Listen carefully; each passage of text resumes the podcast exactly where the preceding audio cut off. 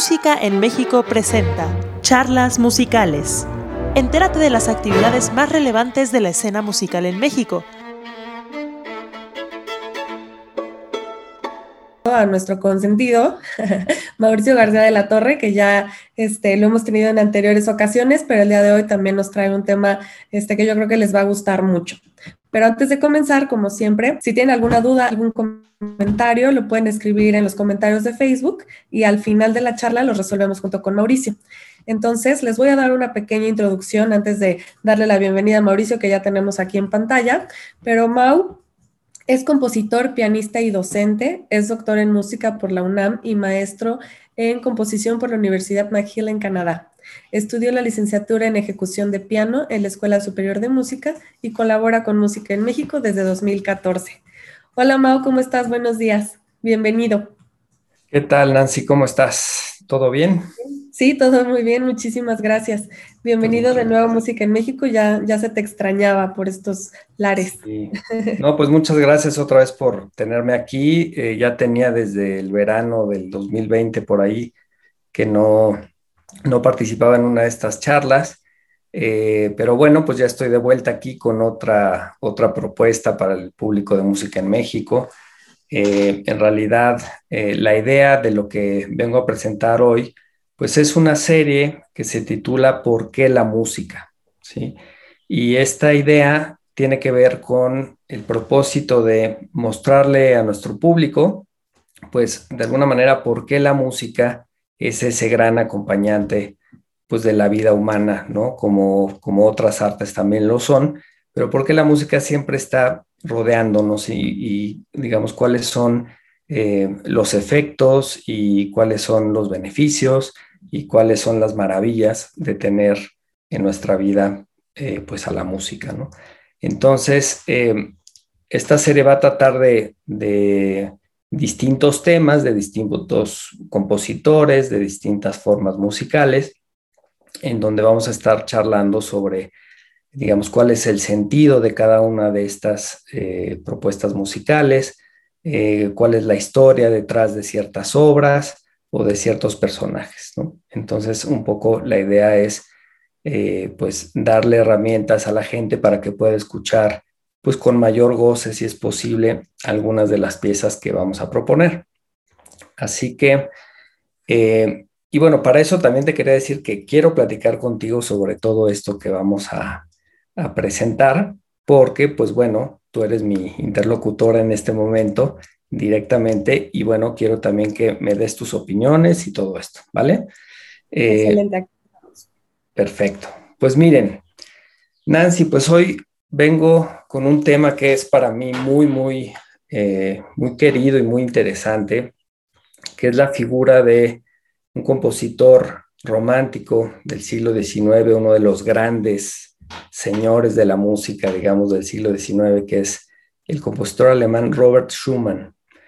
Eh, así que vamos a hablar un poco de la producción musical de Schumann, pero específicamente nos vamos a detener a revisar la producción de miniaturas para piano, es decir, una serie de obras eh, para su instrumento principal, que era el piano, que tienen un formato pues, de unos pequeños instantes y que constituyen una serie de, pues digamos, de instantáneas musicales eh, que a lo largo de su vida Schumann estuvo componiendo en periodos este, incluso bastante álgidos durante su biografía eh, y que nos dan una muestra pues también de, cómo se relacionaba los sucesos de su vida con eh, su producción musical y su, expresión a nivel de, música. ¿sí?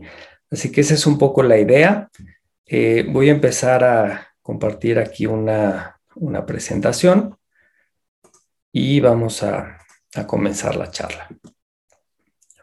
Entonces, bueno, el título de esta charla se llama, eh, dentro del ciclo ¿Por qué la música? Es Robert Schumann, Fantasía Instantánea. Eh, Schumann, pues Nació en 1810, murió en 1856, digamos la primera mitad del siglo XIX. que desde luego es la mitad en donde podemos encontrar el, surgimiento, desarrollo y quizá clímax del romanticismo musical, eh, desde luego europeo. Eh, también, hay que decirlo, un tanto focalizado quizá en la región germánica, ¿no? Em, así que Schumann fue uno de los grandes partícipes de este desarrollo. Em, fue pues un compositor de grandes, grandes eh, aires, ¿no? De, un sinfonista tremendo, eh, su música de cámara pues también es de excelentísima calidad, su producción para piano pues es uno de los, de los corpus musicales más importantes para el instrumento, eh, su producción por ejemplo concertística, ¿no? su concierto para piano, su concierto para cello, eh, así que es un, compositor realmente de gran, gran rango y de, una capacidad expresiva impresionante. Eh, uno de los grandes pilares del romanticismo entonces del siglo XIX. Como muchos de los músicos importantes de esa época, pues su biografía refleja, como decía hace ratito, eh, mucho de cómo cómo podía asociar o establecer eh, un símil entre los sucesos de su vida, de su biografía, con su producción musical y su manera, su manera de entender la música. Eh, así que bueno, vamos a iniciar em, con el tema más específico. ¿Cómo un compositor de estas grandes capacidades eh, pudo dar cabida en toda su producción o a lo largo de su producción a la idea de las miniaturas, ¿no? Eh, los grandes sinfonistas, los grandes compositores para conciertos solistas, los grandes compositores de música de cámara, pues tienden a hacer realmente música eh, de un aliento muy amplio, ¿no? Es decir, música eh, que puede durar varios movimientos, ¿no? De 10, 12 minutos o una cosa así. Y entonces sorprende quizá que, Schumann se haya dedicado, aunque no exclusivamente, como ya lo dije, a explorar las formas mínimas de la música, ¿no? Entonces me llama mucho la atención ese fenómeno y se los quiero platicar, te lo quiero platicar a ti, Nancy, porque es un asunto que nos permite también eh, acercarnos a la música de una manera muy amable.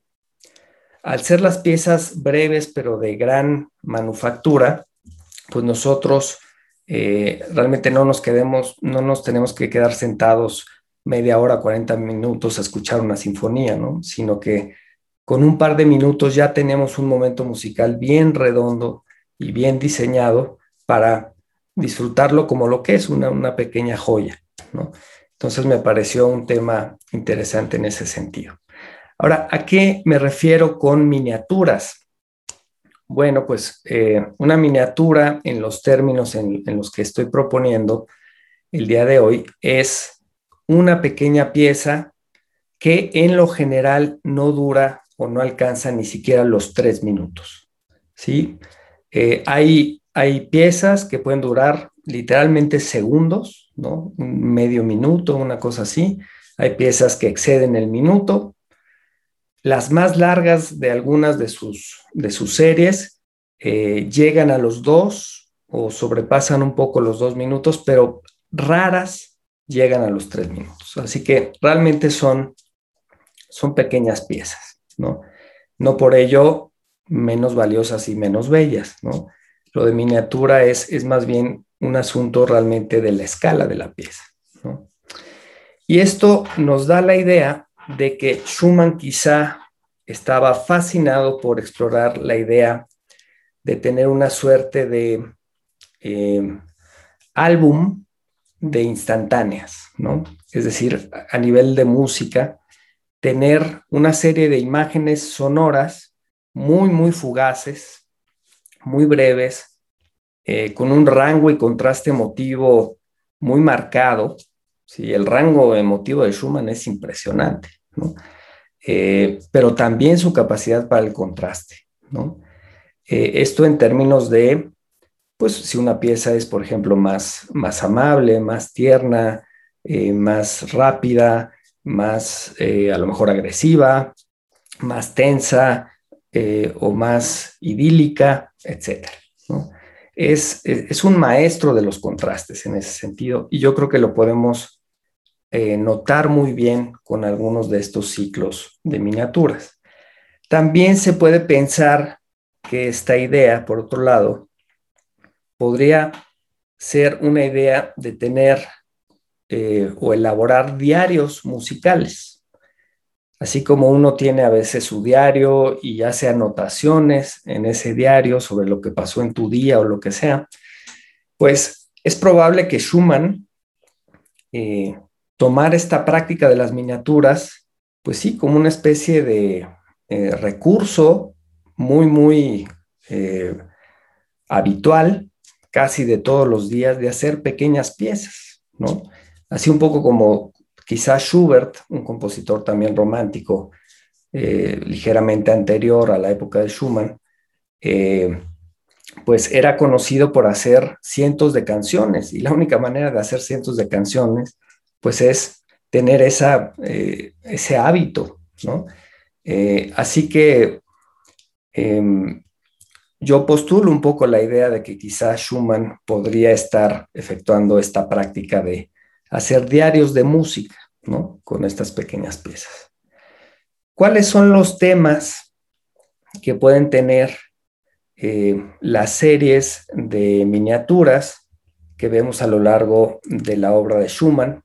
Pues los temas, muy claro en el sentido eh, del, del, artista romántico, pues será pues el amor, la naturaleza, ¿sí? Recordemos que en esas épocas el contacto con la naturaleza era algo realmente integral en la vida de las personas ¿no? del, del siglo XIX.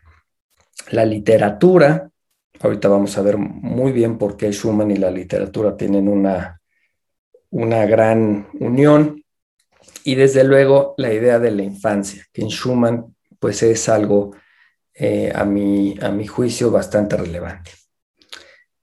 Em, un pequeño detalle un poco más técnico, viniendo de un músico, es que estas pequeñas piezas casi siempre tienen una forma en tres partes, ¿sí? Es decir, una pequeña forma ternaria. Nosotros le decimos así en, términos de análisis. Es decir, que tenemos una sección que a veces nombramos, por ejemplo, con la letra A, que tiene un cierto eh, material con ciertas características. Después pasa a una sección intermedia, que es un material hasta cierto punto contrastante, ya sea a nivel melódico, a nivel armónico o a nivel un poco hasta de carácter. Em, y finalmente, la tercera parte tiende a regresar al material de la primera. ¿sí? Así que en ese sentido, las pequeñas formas ternarias o la forma ternaria simple siempre está estructurada como un ABA. A la primera parte, B la parte del contraste y A el retorno o el reprise, como se le dice, de la primera parte. Eh, a este tipo de cuestiones, pues tenemos, eh, desde luego, variantes. Esa es la forma más simple que podemos encontrar. Pero a veces, eh, por ejemplo, la última A tiende a ser variada y entonces le decimos A'. O también tenemos una cosa que se llama la forma ternaria compuesta que básicamente dentro de las secciones generales podemos encontrar subsecciones eh, que hacen un poquito más compleja la idea básica de la forma ternaria. ¿sí? Así que, eh, aunque es una generalización, podemos decir que la mayoría de estas piezas eh, están en esta forma ternaria. Bueno, muy bien. Pues miren, a ver, Nancy, te voy a platicar algo. Resulta que Schumann a lo largo de su producción para piano eh, tiene pues varios ciclos de estas miniaturas. ¿sí? Eh, nosotros en esta, en esta charla nos vamos a centrar en una época de su vida que es entre 1835 y 1840. Entonces, si ven ahí la lista de piezas que, estamos ahí presentando, pues eh, todas estas son series de miniaturas de, de, piezas, como les digo, que no exceden los dos minutos prácticamente y que tienen los temas que acabo de describir un poco. Por ejemplo, papillón, eso significa mariposas, ¿no? Es una pieza muy, muy inicial en su producción como compositor. Él tenía ahí dice, empezando en 1900, eh, perdón, ahí hay un error tremendo, es 1828, ahí tendría 18 años Schumann eh, en, el momento en que empezó a, componer Papillón. Después, las danzas de la cofradía de David, que es el opus 6 de 1837, son pues posteriores, pero eso ya entra en nuestra eh, nuestra época que vamos a revisar, el famoso Carnaval Opus 9 de 1834 al 35 y finalmente la pieza central que vamos a estar eh, presentando el día de hoy es el Opus 15, que son las famosas escenas infantiles de 1838. ¿sí? Así que eh, vamos a estar revisando cinco años, sobre todo del periodo de vida de Schumann, en donde va a estar componiendo al menos tres de estos ciclos tan importantes, que serían el carnaval, las danzas de la cofradía de David, que es el opus 6, y las escenas infantiles, que es el opus 15. Ya más adelante, como verán eh, por las fechas, hay eh, pues también ciclos de miniaturas, pero posteriores, son, son posteriores tanto como 10 años después de esta época. ¿sí? Así que bueno, para hablar de, de, todo este tema, nos vamos a meter a la biografía un poco de Schumann. ¿sí? Les voy a platicar sobre su infancia y su adolescencia para que tengamos una idea también de dónde saca un poco el tema de la infancia, cómo fue la infancia de Schumann y cómo va a reflejar eso en su obra eh, Escenas de la Infancia, justamente. Bueno, él nació en un entorno rural, en un pequeño pueblo, que ahora es una pequeña ciudad al, al sureste de Alemania, que se llama Zwickau, que está al sur de Leipzig, en la región de Sajonia, y está cerca de la República Checa, de lo que ahora es la República Checa, y más o menos también cerca de Polonia. Bueno, resulta que eh, cuando Schumann era niño, eh, las tropas de Napoleón, en su paso hacia Rusia, se establecieron en Sajonia, se establecieron justo en el pequeño pueblo donde vivía la familia de Schumann. Entonces, pues esto trajo una serie de dificultades, como se podrán imaginar. Les cayó una pandemia, por cierto. Eh, resulta que el ejército de Napoleón, pues tenía una serie de eh, soldados con tifoidea. Entonces, llenaron de tifoidea al pueblo. De hecho, la madre de Schumann, que se llama Christine, se llamaba Christine, se enfermó de tifoidea, que era una, enfermedad muy, muy común en esa época, eh, y pues eh, tuvieron que mandar al, pequeño Schumann de unos cinco años, no cuatro años quizá, con, eh, con su padrino a, otro, a otro pueblo cercano, tratando de evitar pues, su contagio. Entonces, bueno, esa primera infancia vemos que está trastocada un poco por este hecho, porque la estancia de Schumann con sus padrinos en realidad no fue solo de unos meses, sino acabó siendo de dos años, dos años lejos de su familia y lejos, pues imagínense, de su madre eh, y su padre a la edad de cuatro. Cuando regresa, ya eh, había pasado toda, todo el tumulto y bueno, vuelve con su familia a la edad de seis años y bueno, pues de ahí se va desarrollando su, infancia. El personaje de su padre es alguien también interesante porque él era eh, muy hábil para los negocios y de inicio, aunque trabajaba en, ciertos lugares, como por ejemplo una tienda de, alimentos o etcétera, eh, empezó a hacer comercio de libros. Era un gran aficionado a la literatura. Y eventualmente, con lo hábil que era para los negocios, empezó a fundar una editorial que fue bastante exitosa. Ya para 1810, él era uno de, las, de los personajes de Zwickau más, eh, más reconocidos. Era editor del periódico local y era un hombre pues, muy letrado.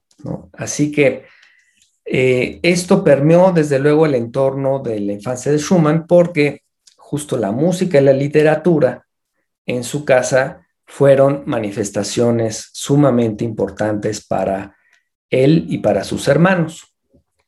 Eh, ambos padres eran buenos cantantes. Recordemos que en esa época, pues mucha gente tenía competencias musicales eh, y era como que parte de la educación habitual de la mayoría de las personas, ¿no?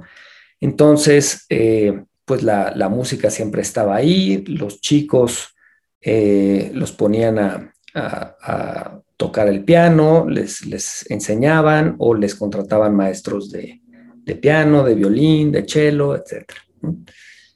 Eh, el primer maestro de, de Schumann, a la edad de siete años, fue Johann Gottlieb Kunz, eh, un músico local, eh, pues que era de lo más destacado del pueblo, digamos, pero pues que, bueno, también tenía, podemos imaginar, sus limitaciones eh, al no estar en un centro musical, digamos, de, de grandes vuelos, ¿no? conforme fue creciendo Schumann, su padre lo involucró en la editorial y él estuvo haciendo correcciones de estilo, estuvo eh, ayudando al formateo de los libros, etcétera. Una serie de actividades que también lo, lo acercaron a la decisión, a lo mejor de ser poeta o de ser escritor, antes de ser músico.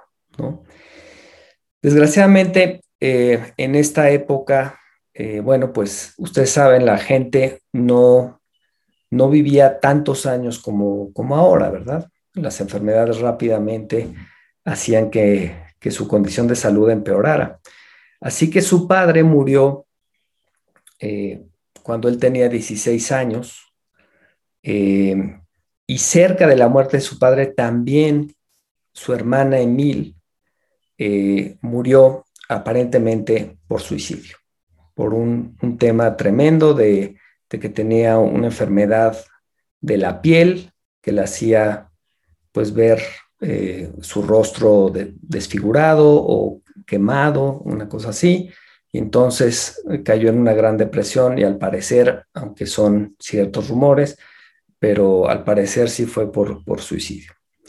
Así que verán que, por un lado, la infancia de Schumann y su primera adolescencia estuvo llena de manifestaciones artísticas, de actividades interesantes, compartía con su padre el gusto por la naturaleza, por las caminatas y todo esto tan típico de la época, pero también eh, estuvo llena de eh, pues ciertos momentos complicados, ¿no? Eh, primero la invasión napoleónica a Sajonia o, el tránsito del ejército de Napoleón hacia, hacia Polonia, y después pues las muertes de su familia que seguramente fueron eh, pues muy penosas sin duda ¿no? ahora a los 17 18 años eh, pues es entra en edad para para decidir qué va a hacer de su vida ¿no? y entonces su madre y sobre todo sus hermanos mayores lo invitan a que estudie leyes eh, y pues lo matriculan en la, en la Universidad de Leipzig, que es la ciudad más importante cercana a Zwickau. Eh, pero pues Schumann no estaba convencido, desde luego, de estudiar leyes, ¿no? Eh, y según algunos libros, se dice que la madre es la que no quería apoyarlo para que fuera músico o en todo caso eh, escritor. Para ese entonces Schumann ya había desarrollado desde luego aptitudes musicales muy importantes y pues le venía un poco grande el entorno y ya no podía desarrollarse ahí, ¿verdad? Así que la idea de irse a Leipzig era realmente buena, pero pues no para estudiar leyes. Eh, así que de inicio aceptó, empezó a estudiar leyes en la Universidad de Leipzig, pero pronto eh, esta idea de separarse de su entorno familiar y de ser un poco más independiente, pues lo llevó a empezar a eh, tener un poco de, mayor independencia. Entonces, vamos a ver la segunda etapa de la vida de Schumann en Leipzig, donde conoce eh, por un amigo en común a uno de los maestros de piano más eh, reconocidos de la ciudad, que era Friedrich Wieck, ni más ni menos que el padre de Clara Wieck. Clara Wieck eventualmente sería la esposa de Schumann, se convertiría para la historia en Clara Schumann eh, y en título propio era probablemente, en algún momento llegó a ser una de las grandes virtuosas del piano del siglo XIX, a un nivel realmente eh, que no tenía paralelo. Eh, cuando Schumann llega a Leipzig, le presentan eh, a la familia Wieck, a lo mejor en algún tipo de, evento social, y pues empieza a desear estudiar piano con el señor Wieck, que es eh, Friedrich Wieck, ¿verdad? Friedrich le pone pues un periodo de prueba, se da cuenta que es talentoso, pero también se da cuenta que es bastante rebelde. Entonces le pone un periodo de prueba de seis meses y antes de que acaben los seis meses ya empiezan los conflictos entre ellos, ¿no? De inicio podemos pensar que es pues por la rebeldía o la independencia recién adquirida de Schumann al vivir ya en una ciudad que no es la de su entorno familiar. Y desde luego, pues ahí conoce también eh, a Clara, pues que en ese tiempo era una niña de ocho años, eh, y que bueno, desde luego la veía simplemente como una niña, acabó siendo su esposa por cosas que ahorita estaremos discutiendo, muy interesantes. Eh, la mamá de Schumann estaba bastante eh, temerosa de la decisión de su hijo de dejar la escuela de derecho para perseguir una carrera como pianista. Schumann de inicio quería ser un gran pianista y el señor Vick pues le hizo una promesa a su madre por vía una carta y le prometió que si Schumann eh, realmente ponía empeño, él podía volverlo uno de los grandes pianistas eh, de Europa en tres años. Entonces, bueno, esto apaciguó un poco la, el miedo de la madre y sobre todo quizá de los hermanos. Eh, pero desgraciadamente la relación de, de Friedrich Wieck y de Schumann nunca fue del todo ideal. De inicio vivió un año en la casa de ellos. Eh, tenían tremendas sesiones de trabajo al piano, eh, Schumann por un lado y desde luego Clara por el otro. ¿no? Para que se den una idea de lo que estudiaban, cada uno tenía una clase diaria. ¿sí?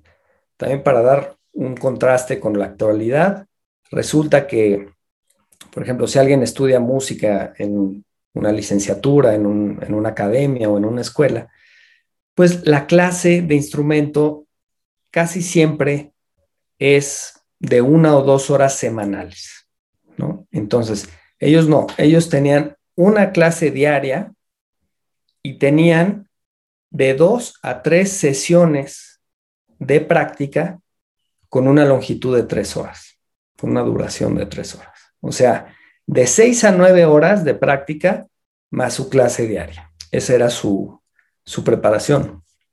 Por eso eran unos monstruos del piano, ¿verdad? Eran tremendos eh, virtuosos, tremendos intérpretes, tremendos improvisadores y pues algunos de ellos compositores también.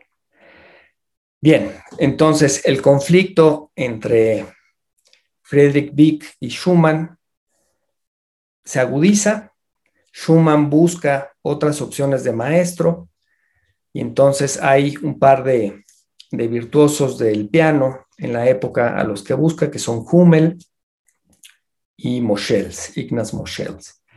Sin embargo, nunca pudo, aunque sí hubo carteo entre Schumann y Hummel, por ejemplo, eh, nunca pudo hacerse eh, su alumno. Para unos años después, como no conseguía el maestro que quería, pues se quedaba con, con Vic. Y unos años después sucede eh, pues un muy triste pues accidente, un poco autogenerado, que es la lesión de la mano de Schumann, la famosa lesión de la mano de Schumann, producto algunos dicen, pues sí, de, una práctica excesiva, pero está más que comprobado que en esa época era común que se construyeran aparatos, pues un tanto, no sé si llamarle ortopédicos o algún tipo de aparato que te inmovilizara algunos dedos de la mano para que tú adquirieras mayor independencia en los que estaban libres. Pero pues esos aparatos eh, usados de, mala manera o dependiendo del aparato, seguramente pues, producían lesiones tremendas en la mano.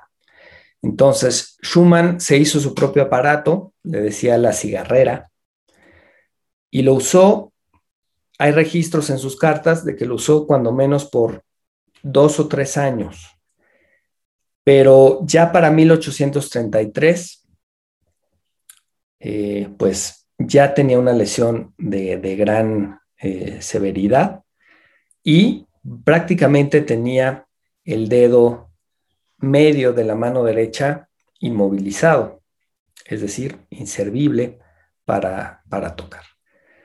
Y ahí pues su carrera de pianista eh, pues terminó. Simplemente por más que intentó remedios, fue a ver doctores, incluso hasta, hasta Vic lo, lo acompañó, su maestro, este, le dieron, dicen ahí algunas, algunos libros que le dieron hasta toques o una terapia de, electricidad, algo, eh, o cualquier cosa, pero el chiste es que nunca, nunca pudo recobrar la movilidad completa de ese dedo y la, desde luego la fuerza. Pues bueno, eh, una enorme depresión invade a Schumann después de esto. Y aquí se generan los estados, digamos, antecedentes a las grandes crisis mentales que Schumann sufriría a lo largo de su vida. Eh, es muy famosa la, bueno, el intento de suicidio que tuvo, eh, pues, bueno, cerca del final de su vida, tirándose al río Rin. Ese, pues, es como que el, el momento más, más célebre o tristemente célebre y más álgido, pero en realidad tuvo muchos episodios a lo largo de su vida. Y quizá a partir de la lesión, a partir de los fracasos de sus intentos como, como virtuoso del piano, eh, empezó a tener un estado eh, psíquico mucho más endeble. También sufrió algunas pérdidas en la familia. Dos de sus hermanos murieron eh, por diferentes causas. Su cuñada, quien la, tenía en gran estima, también murió por alguna otra razón. Así que tuvo depresión, tuvo pérdidas familiares y una serie de frustraciones con su carrera. Para este entonces él ya estaba componiendo, desde luego, música y grandes obras realmente. Este, podríamos hablar de las Opus 1, que son las variaciones ABEC, eh, o el propio, la propia serie que les platiqué hace rato de Papillon, eh, ya estaban siendo compuestas o ya habían sido compuestas, eh, pero digamos que su, su imagen de sí mismo siempre resultó distorsionada. Nunca tuvo una autoestima alta, nunca se pudo promocionar, por lo menos en esta etapa, digamos, de desarrollo, como, como un compositor eh, pues de gran valía. Así que ni por la composición ni por el piano, eh, al parecer tenía eh, pues salida todos sus esfuerzos. Quizá la única cosa que empezó a permitirle desarrollarse de una manera un poco más direccionada, pues fue la fundación de una revista de música que se llama Nueva Revista de Música, que fue, bueno, pues históricamente muy, muy notable porque se dice que esa es la primera revista de crítica musical seria y bien escrita y bien articulada y bien organizada, probablemente de, del siglo XIX, y esto pues es el antecedente de muchas de las revistas musicales que, que siguieron. Así que en ese sentido, en 1834, Schumann junta un poco sus intereses musicales con los intereses de editor, que hereda un poco de su padre, y funda esta famosa revista de crítica. Esta revista tenía algo particular, que eh, estaba formada pues por un círculo de, desde luego, de colaboradores, entre ellos el propio Friedrich Wieck, eh, pero ellos no firmaban los artículos. Schumann se le ocurrió la, idea de hacer una especie de liga de personajes, que es la famosa cofradía de David, ¿sí? Es decir, una liga de, liga de personajes ficticios o reales para que firmaran como seudónimos los artículos de crítica y todo el contenido, en todo caso, de, la, de los primeros números de la revista. Eh, así que es interesante porque incluso esto llegó a ser de tal importancia que algunas obras de Schumann no las firma él, sino las firma eh, alguno de sus seudónimos. Por ejemplo, uno de sus seudónimos es Florestán, ¿no? Y el otro es Eusebio, ¿no?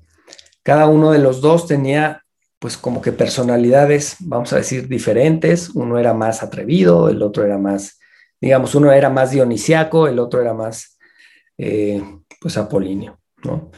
Eh, así que muy, muy curioso ese, ese, pues esa manera de, manifestar la crítica musical, pero es algo que también era un poco eh, propio de la época. Es decir, la idea de los Em, de los seudónimos, pues era algo más o menos normal, ¿no? Bueno, me voy a ir más rápido porque se me está yendo un poco el tiempo y no hemos oído música.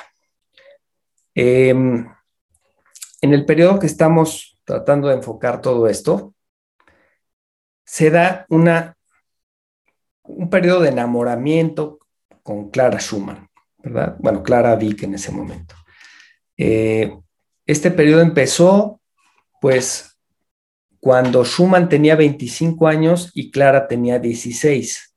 Se llevaban, pues, nueve años, pero desde luego esa diferencia de edades, pues, dificultó mucho el primer eh, encuentro que, pudieron haber tenido, ¿no? Y desde luego, pues, la figura de, de Friedrich Wieck fue totalmente eh, omnipresente en esos primeros momentos, porque desde luego, pues él había sido maestro de Schumann y era padre ni más ni menos de Clara. Eh, él había dedicado toda su vida a formar a Clara como pianista, como la gran virtuosa que era. Entonces no iba a permitir que se casara con, con cualquiera. Y bueno, claro, Schumann no era cualquiera, pero a los ojos de su, del padre, o sea, a los ojos de Friedrich, pues desde luego carecía de méritos, ¿no? Entonces, de inicio les dijo que para nada se podían casar, desde luego, que no consentía el matrimonio y les puso una condición, que esperaran dos años a que Clara fuera mayor eh, y que Schumann juntara dinero, porque él no iba a permitir que su hija se fuera con alguien que no tuviera una carrera establecida. Bueno, resulta que Clara ya para ese entonces, a los 16 años, era una, una gran, gran virtuosa. Básicamente, de los 16 años hasta los que serán 23, fue su, su desarrollo de, pianista internacional. Eh, recibía premios que le habían dado a Paganini o premios que le habían dado a Moschels o a Talberg, es decir, a los grandes virtuosos ya totalmente establecidos y legendarios de esa época, empezó a recibir esos reconocimientos de casas reales, de casas aristócratas, etc. Mientras Robert, en esta etapa, pues fue una etapa de gran eh, creatividad, ¿sí? Eh, tratando justamente de establecerse como compositor, eh, empezó a, generar más música de, gran nivel y empezó a tratar de moverse pues para generar también más ingresos. Una de las opciones que, que pensaron fue que Robert se tenía que mudar a Viena pues digamos, eh, la capital de, la música en Europa, para que hiciera carrera ahí y pudiera tener mejor, mejores ingresos. Sin embargo, el, padre de Clara eh, decía en las cartas que ni aunque fuera a Viena y acabara con el dinero, pues no estaba tan convencido. Eh, de, realmente el padre de Clara se, se comportó de una manera muy, muy obstinada. Eh, llegó un momento en donde acusó a Schumann de borracho, eh, lo acusó pues de que era pues, un pobretón, ¿no? Que no podía mantener a su hija, que estaba acostumbrado a lo mejor y que tenía una carrera internacional. Y en el fondo, probablemente la gran reserva que tenía de Schumann es que en realidad ninguna pianista mujer en esa época que estuviera casada continuaba con su carrera. ¿Por qué? Porque llegaban los hijos o lo que sea, se hacía cargo de la casa y entonces adiós carrera. Entonces, eso era lo que no, seguramente no quería su padre. Bueno, esto llegó a tales niveles que el padre de Vic, de, Clara Vic, eh, puso unas condiciones así totalmente ridículas, vamos a decir. Le puso una suma de, ingresos mensuales eh, inalcanzable para que Robert ganara. Eh, le dijo a Clara que él se tenía que quedar con sus derechos de los conciertos que ella tocaba, ¿sí? porque él la había formado por un cierto número de años. Eh, y bueno, una serie de cuestiones así que eh, pues obligaron a Schumann eh, a iniciar una batalla legal, ¿sí? Para, para que en cierto momento pues ya permitieran el casamiento con Clara, ¿no?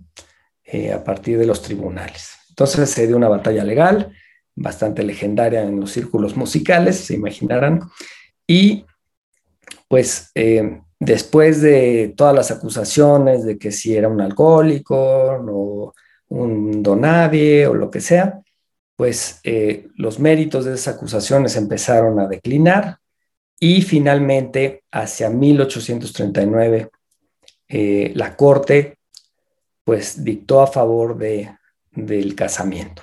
¿no?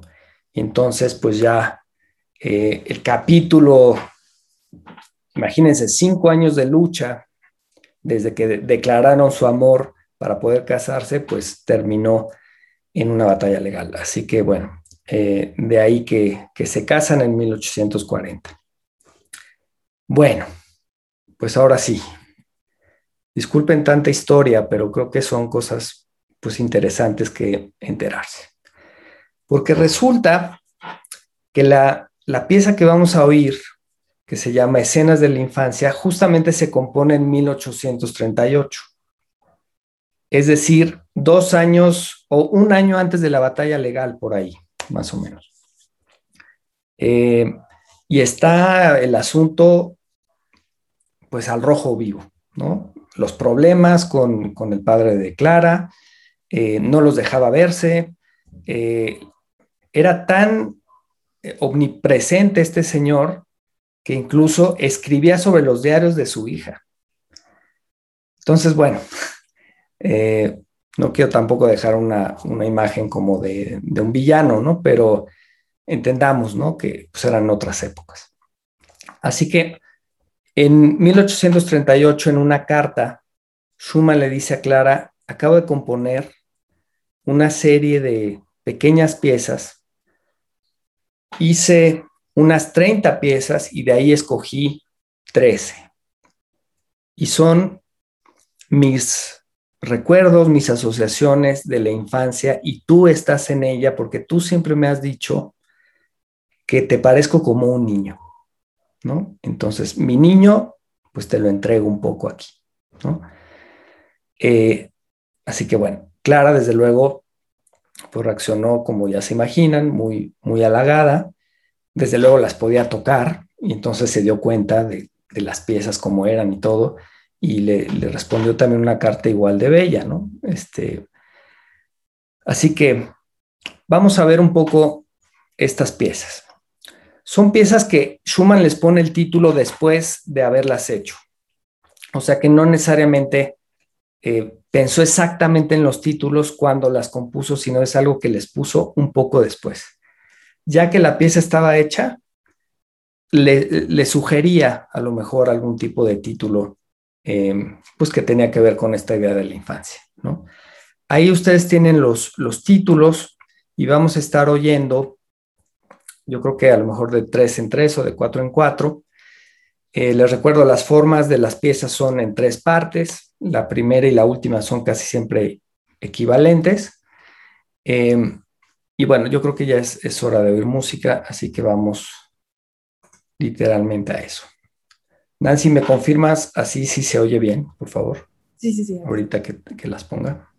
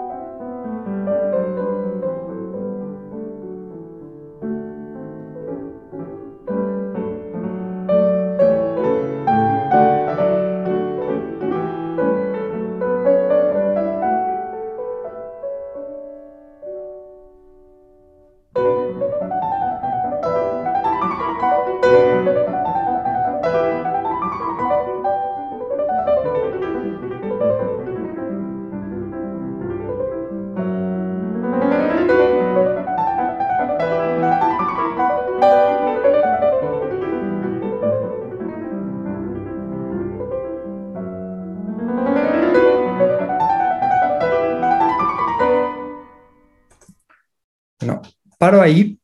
Eh, hemos escuchado las primeras tres. Em, verán, la, atmósfera es bastante gentil al inicio. Eh, el, título es curioso, dice, de países y gentes extranjeras. Bueno, eh, quién sabe cómo, cómo asoció este título con la pieza. Luego, una historia curiosa, pues a lo mejor tampoco es algo así eh, tan programático, ¿no? No podemos relacionar tan, tan claramente el título a lo mejor con la pieza, pero esta última que acabamos de oír, que es la más rápida, em, dice el juego del ciego. En realidad yo busqué la traducción y sería esa, pero en realidad la pieza como que refiere al, al juego de la gallina ciega, básicamente. ¿sí? Es un juego de niños en donde pues hay, no sé, mucha excitación, eh, risas, eh, correteos, eh, etcétera, ¿no? Y, en ese caso yo creo que esa, por ejemplo, sí, sí nos da un, un sabor programático un poco más asociable, ¿no? Bueno, vamos a oír las próximas tres ahora.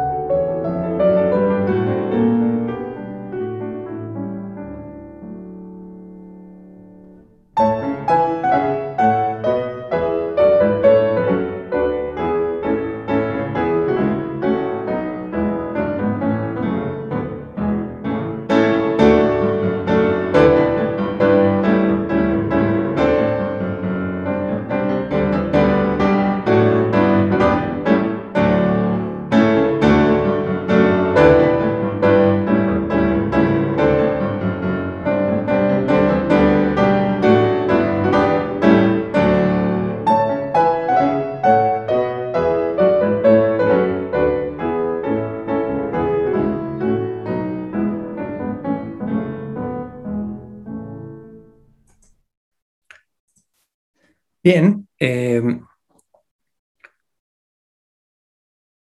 la siguiente pieza es la número 7 en sueño. Em, en la traducción, desde luego, en español, Traumerei en, en alemán. Es una de las piezas más conocidas de Schumann. Eh, no, no, podría decir que necesariamente es una, una, canción de cuna, pero un poco tiene ese sabor. Eh, eh, es una pieza efectivamente de ensoñación, ¿no? Eh, una melodía que tiene un arco melódico ascendente que llega a, cierto, a cierta nota y, un acorde está acompañando esa llegada. Así que los arcos melódicos son muy importantes en, ese, en esa pieza. También la, manera como la armonía pues está articulando a la melodía de, de allá arriba. Y, bueno, pues es seguramente una, pues un guiño ¿no? a su amor por, Clara probablemente, eh, porque es, una de esas piezas de, ensoñación y de, entorno idílico eh, que pues pocos compositores realmente logran a este nivel. Entonces vamos a oír esa y las dos que siguen después.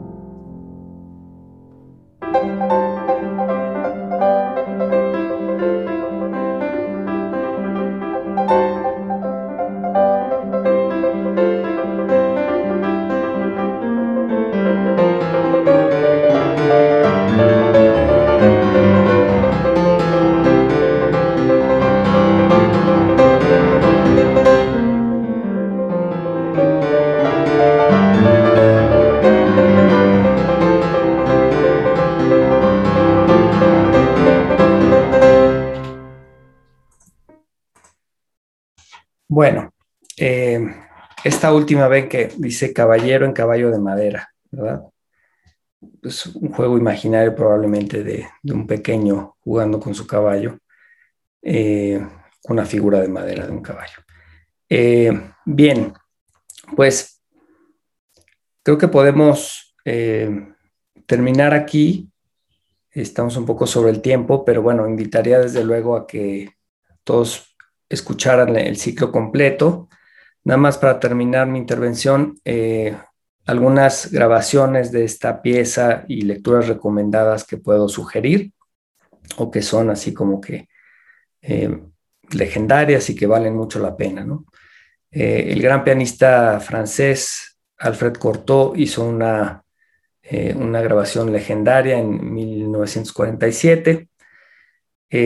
Vladimir Horowitz, que prácticamente yo creo que una de sus piezas de, de, fuerza o de, eh, es decir, de las piezas que siempre tocaba en sus recitales era probablemente las escenas de la infancia, grabación de 1962, eh, Marta Argerich en, el 84, Radu Lupu, que es la versión que escuchamos ahora, en 95, y la china Xu Xiaomei, eh, que tiene una muy buena versión de mil, del 2012. Y bueno, para terminar nada más, el, libro eh, que podría ser una muy buena referencia para la vida de Schumann sería eh, pues Schumann de Eric Frederick Jensen. Así que ahí les pongo los datos y bueno, pues con eso terminamos. Muchas gracias, Mauricio. La verdad es que qué interesante entender un poquito más sobre la historia de Schumann y cómo cómo fue su preparación, cómo fue su, desarrollo como artista, como compositor, como ser humano incluso, porque seguramente estas eh, experiencias que tuvo con el papá de Clara también lo han de haber marcado de, alguna manera, ¿no? Lo han, de haber llevado también a componer cierto tipo de, música, este, pero que sí, está muy interesante. Muchas gracias por, por esta por esta pequeña historia que nos contaste sobre Schumann, porque realmente quiero, quiero, pensar que es todavía muchísimo más extensa para el tiempo que vivió y para los años que estuvo este, componiendo. Eh, voy a empezar a leer un poquito las, las, preguntas, vámonos a ir un poquito más rápido para, porque ya el tiempo lo tenemos muy, muy, muy cortito. Eh, ¿Cuáles son las principales diferencias musicales entre las obras para piano de Schumann y las de Schubert?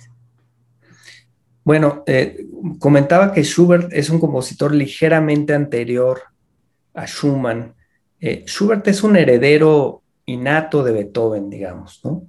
Eh, la, obra de Schubert se compone de, desde luego, un ciclo maravilloso de sinfonías, de grandes sonatas para piano, o sea, tiene realmente una producción de piano muy, muy interesante. y pues la música de cámara y las canciones, ¿no?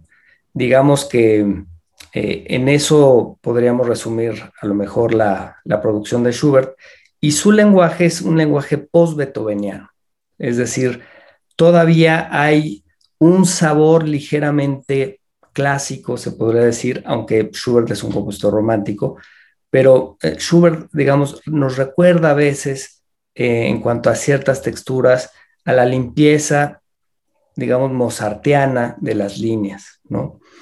Cambio Schumann, yo sí lo, siento con un lenguaje, eh, desde, el punto de vista técnico, eh, es, un cromatismo más desarrollado, es decir, eh, su armonía es un poco más intrincada, el manejo de sus voces, su, manejo del contrapunto, es, es mucho más de un compositor romántico de la época, por ejemplo, pues de, un Chopin o de un Schubert, perdón, de un, este, quiero decir, eh, Liszt.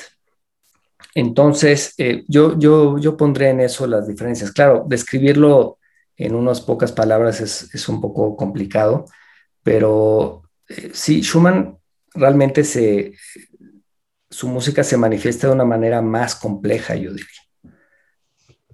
Ok. Mau, yo creo que te pediría que nos dejes de compartir tu pantalla. Para perdóname. Muchas gracias. Eh, siguiendo un poquito con los comentarios, a Ismael Hernández Mejía, muchas gracias por vernos. Y nos dice saludos desde Cuernavaca, felicitaciones por las charlas. Eh, luego tenemos un comentario de Sabdiel. Eh, perdón, no, no, sé en qué parte de la, de la charla lo escribió, pero dijo, eso no es nada nuevo. Las piezas del barroco también son en general piezas pequeñas que se pueden disfrutar sin invertir mucho tiempo. Las piezas largas surgieron a partir de que la gente estaba dispuesta a pagar por escuchar una obra en un foro.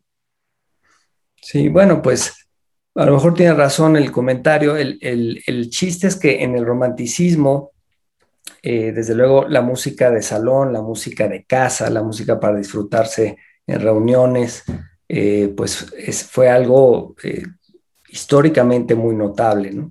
Es decir, todas estas piezas pequeñas, sean canciones, sean ciclos de piezas para piano o algunos cuartetos de, de, una cierta dimensión, pues están pensadas pues para consumirse no en grandes salas de conciertos, sino más bien en casa, ¿no? En reuniones, en tertulias. Schumann era muy afecto a tertulias literarias y musicales y era un asunto de la época eh, pues que, era eh, bastante, bastante usual. Así que a lo mejor tendrá eh, razón el comentario, en el barroco puede haber algunas piezas cortas. ya pues tendríamos que ver de qué compositor habla o qué piezas está, está ejemplificando, ¿no? Ok, gracias. Eh, otra pregunta, ¿por qué es tan popular y querido el concierto para piano de Schumann?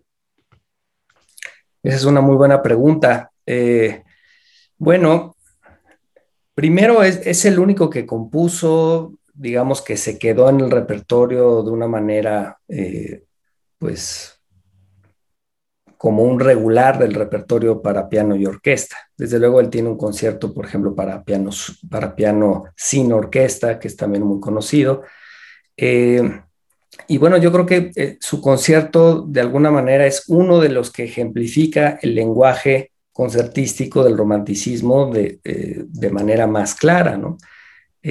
yo creo que en ese sentido podemos ubicar a los conciertos de Chopin, al de Schumann, y probablemente eh, los de Liszt y los de Brahms como los grandes conciertos un poco germánicos, eh, y bueno, Chopin siendo eh, más bien polaco-parisino un poco, como esos, esas grandes referencias del romanticismo para esas formas.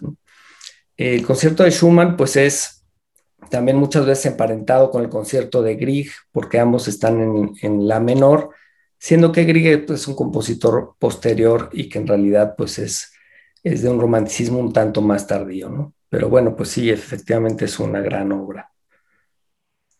Ok, y vamos a leer por último el comentario de Ismael Hernández Mejía. Eh, independientemente de la inteligencia y creatividad de un personaje como Schumann, difícilmente escapa de su entorno y de su tiempo. ¿Somos producto del entorno social que nos rodea o se puede hacer una inflexión que propicie una innovación? Schumann, ¿dónde se ubica según el ponente? ¿Según el qué, perdón? El ponente. ah, sí, ya, este, no, pues desde luego, eh, creo que en esta charla ha quedado claro que cosas de su entorno de alguna manera están asociadas con su producción musical, ¿no? Y eso es algo que, que ocurre pues no solo en él, en otros compositores. Yo creo que a Schumann le toca una etapa en donde eh, el virtuosismo de los, de los músicos era de un nivel pues tremendo y como, como vieron con lo que les dije, eh, pues él pretendía hacer eh, carrera como, como un virtuoso, justamente.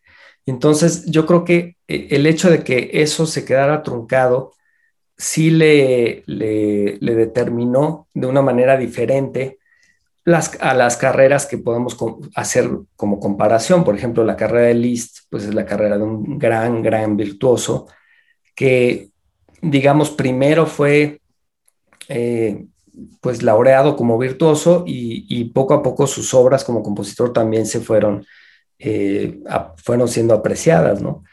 Eh, Chopin es un caso a lo mejor parecido a, Schumann porque a Chopin no le gustaba tocar demasiado en público y nunca persiguió del todo eh, pues el estrellato en ese sentido, ¿no?